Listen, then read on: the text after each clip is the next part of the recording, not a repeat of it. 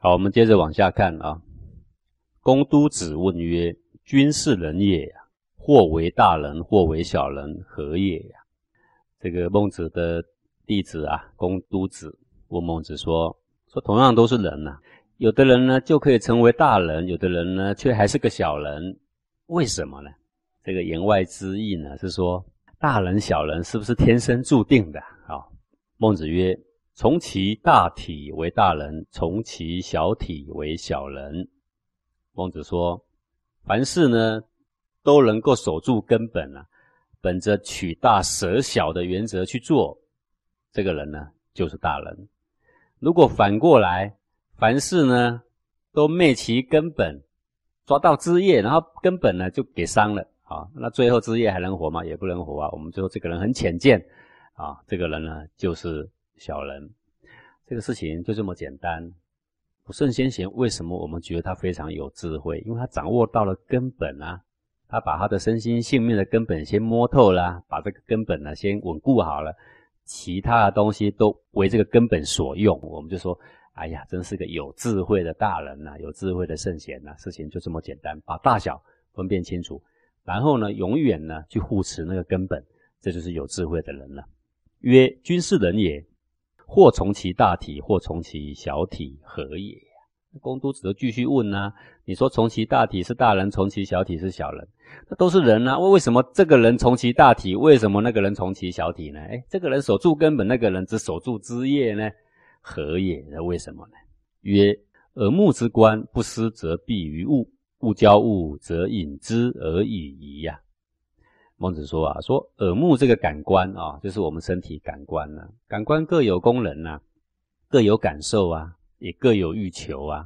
不思而蔽于物，如果凡事不依照这个大小先后来分辨的话，那么就能够蒙蔽于身体感官的感受，也蒙蔽于物欲的追求啊。物交物，则引之而已呀。这个引呢，就是追逐的意思啊。物交物，为什么叫物交物？人呐，人本来有自节呀。人之所以称为人，是因为内在还有一个仁义在，有一个自节在啊。人如果没有那个仁义，不讲道义，那就跟野兽丛林一般呐。都市就跟丛林一般了嘛。大家不讲道义，就讲谁厉害嘛。各位，你看那个非洲的丛林，他们吃饭不先礼让的嘞。他们是看谁的牙齿利呀，谁的爪比较利呀，谁的力气比较大，打得赢的就拿去了，打输的呢就被吃了，对不对？那就是丛林了。人不一样，人不是比力气来抢的，人是有讲道义的。所以人如果不讲道义，那就跟禽兽差不多。禽兽叫做物，那你所追逐的东西也是物，那不就叫做物交物吗？就人如果没有良知啊，那么就跟禽兽追逐物欲是一样的。那最后呢，只有。逞其欲望而已啦，毫无道义可言的啦，好叫做引之而已呀，跟着欲望追逐而已啦，啊，这一段呢是在说，为什么一个人呢，他从其小体，因为他避于感官的所有的欲求的时候，他就从其小体啊。那么这里呢谈到物啊，我们把物稍微解释一下啊，这个物呢，凡身心内外的东西都叫做物啊，比如说。这个古代的儒者说“不成无物”，有没有？那个“无物”讲的是内在的心灵内的东西呀。比如说，呃，这个人胸中必有一物，有没有？那个物指的不是外面的桌子椅子嘛，而是里面呢还有一种主见在嘛，哈。所以这个物实际上呢是以心上的物为主啦，啊。那人生而在这个天地之间呢，无时不跟物来交接，对不对？人心如果不明。那其实我们的身心就跟物也没有两样，所以孟子说物交物。那人在这个物之间呢，如果没有外在的物，我们无法生存。可是如果你足于物欲呢，可是你身心就受伤害，对不对？所以这个物呢必须存在，可是呢又不能够被它伤害，所以你需要先明你的心物为何啊？我们的内在的知见啊，内在的仁义呀。如果先明了内在的物呢，就不会被外在的物所蒙蔽。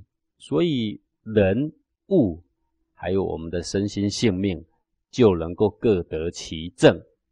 那个时候，我们可以用物而不被物所奴役呀。所以《大学》首要在格物，格物的格是这个干格的格啊，考究的格，穷究事理的格。格物的格也是品格的格啊，使物物都活在最有格调的状态下，叫做格物啊。使人在最有品格的状态下，叫做格物啊。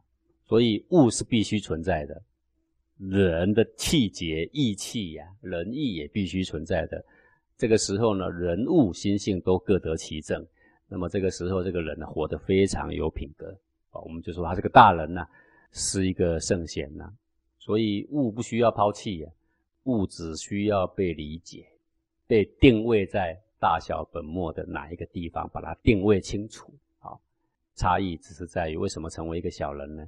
没有把大小本末分清楚，没有把你的身心跟外在的物的价值分清楚。好，地位你没有看清楚，所以混为一谈。有时候，身心性命甚至比外面的物更不值钱了。那你看过这种画面吗？台风天来的时候，土石流也来了，然后把他的房子给冲走了。他说：“我不要活了。”有没有？这是道道地地的小人了。为什么？被水流走的是什么？是身外物啊！身外物跟你的性命来比，谁重啊？性命重得多。可是他在那一刹那之间，他觉得呢，身外物走了，反正我也不活了。你就知道这是大人还是小人。这是小人的之见，值得怜悯，但是呢是不值得提倡，对不对？好，心之官则失，失则得之，不失则不得也。他说这个六根感官里面呢，还有一个叫做心呐。心的主要功能是什么呢？是思啊，思就去想一个事情的大小、本末、先后。好，思则得之，你就能够思考，你就可以知道说谁是先，谁是后，谁是大，谁是小，谁是本，谁是末。不思则不得。如果你不去想，你永远也不会明了的。不去想的时候，就跟物交物一样啊，就跟禽兽逐物是没有什么两样的啦。此天之所与我者，这个就是天把他的权交在你的手上。你的眼睛长怎样啊？你不能决定啊。你的耳朵长怎样？你不能决定。你的父母是谁？你不能决定啊。你的声音好不好听？你不能决定啊。对啊，你的命运甚至你都不能决定啊。可是有一个东西啊，老天完全把他的权交在你手上，说你别再埋怨了。常常你在埋怨你的命运不好，常常你埋怨说你的鼻子长得不够好，有没有？你的身高不够高，你很多可以埋怨了。有一件事情你无法诿过给人，你无法埋怨，为什么？因为你的心是正是邪，老天把权完全在你的手上啊。你的心现在此刻怎么想？下一刻怎么想啊？老天无权了，你知道吗？权柄最大的呢，就是你。那你的心最大功能是什么呢？就是思。思的主轴是什么呢？就是大小本末先后。你愿意去想，它就会出现，你就会明了。不是说一棵树到底要照顾枝叶好，还是照顾根本才有效呢？你只要去想，每个人都可以明了。这并不是圣人才可以明了。好，先立乎其大者，则其小者不能夺也。此为大人而已呀。说万不得已，大跟小冲突的时候，我们会告诉你说：啊，要取大舍小，这个叫做大人。孟子先要告诉你说：先立乎其大者，并不是叫你小的都不要，是大的立好了，小的也会跟着你。你根本照顾好枝叶，自己会长，不是吗？对不对呀？哦，这个就是大人的知见呐。好，所以他现在是在回答学生问啊，说。那为什么有的人会从其大，有的人会从其小？啊，那为什么有的人会从其大体，有的人会从其小体？重点就在于一个思思什么？思大小、本末、先后，凡事都是这个原则，不是吗？啊，好好想想。呃，为了我的家庭，所以我要去工作，然后工作到三更半夜两三点才回家。然后为了我的前途，所以我要打拼。结果过了三年呢，他得了肝癌，有没有？到底这个是值得提倡的事，还是不值得提倡？那我们应该要问到说：那你最原始你去工作的目的是什么？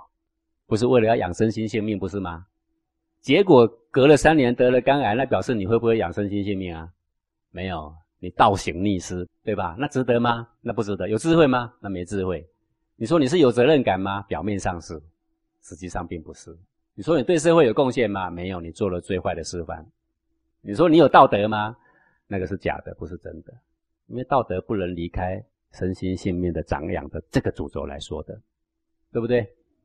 所以要去思，你要去想，这不是告诉你说明天开始别工作，并不是这个意思。那你又掉到另外一个坑里面了啊！